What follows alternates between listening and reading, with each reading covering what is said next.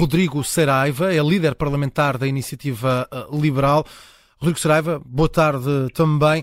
Mário Centeno devia deixar, nesta altura, o cargo de governador depois de tudo o que se passou nas últimas horas? Muito boa tarde a todos. O Presidente da Iniciativa Liberal, Rui Rocha, já foi muito claro relativamente a esse tema hoje de manhã. Sim, Mário Centeno não tem condições para continuar como Governador do Banco de Portugal. Uh, e a Iniciativa Liberal, uh, até na legislatura anterior, tinha sido muito clara a dizer que Mário Centeno que era Ministro das Finanças, não poderia passar diretamente para Governador do, do Banco de Portugal. E passado este tempo, comprova-se que Mário Centeno não tinha condições para estar como Governador do Banco de Portugal. Mas aquilo que este episódio traz ao de cima é mais um grande exemplo daquilo que o Partido Socialista está a trazer ao país e tem trazido ao país, que é a degradação. Neste caso, a degradação das instituições, a que se junta aquilo que é a degradação dos serviços públicos, a degradação económica, a degradação do poder de compra dos portugueses. Portanto, este é o legado de António Costa. Uma degradação completa a todos os níveis, económica, de serviços públicos e das instituições. O Sr. Presidente da República, quinta-feira, falou ao país disse que iria dissolver a Assembleia da República, eh, num prazo que permitisse a entrada em vigor de um, de um mau orçamento de Estado e eleições a 10 de março.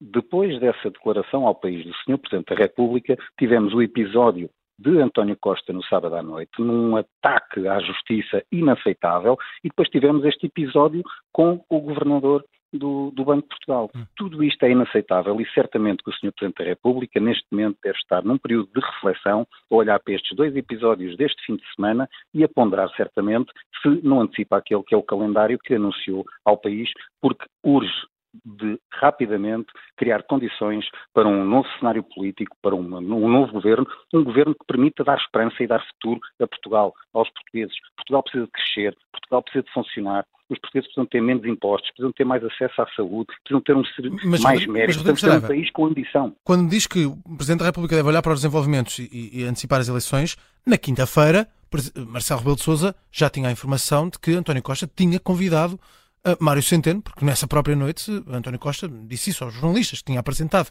essa solução. Portanto, para o Presidente, a grande novidade aqui, ou a grande alteração, foi a entrevista de Mário Centeno ao Financial Times, em que, de certa forma, envolveu a Presidência em tudo isto.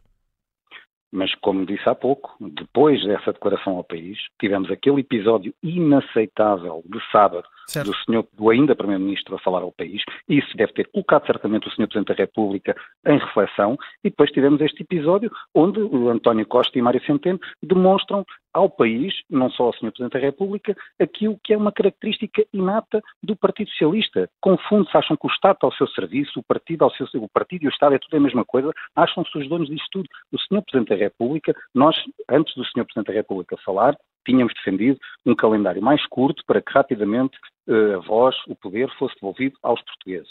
A vontade do Sr. Presidente da República foi outra e nós temos que aceitar porque ele tem a sua própria legitimidade.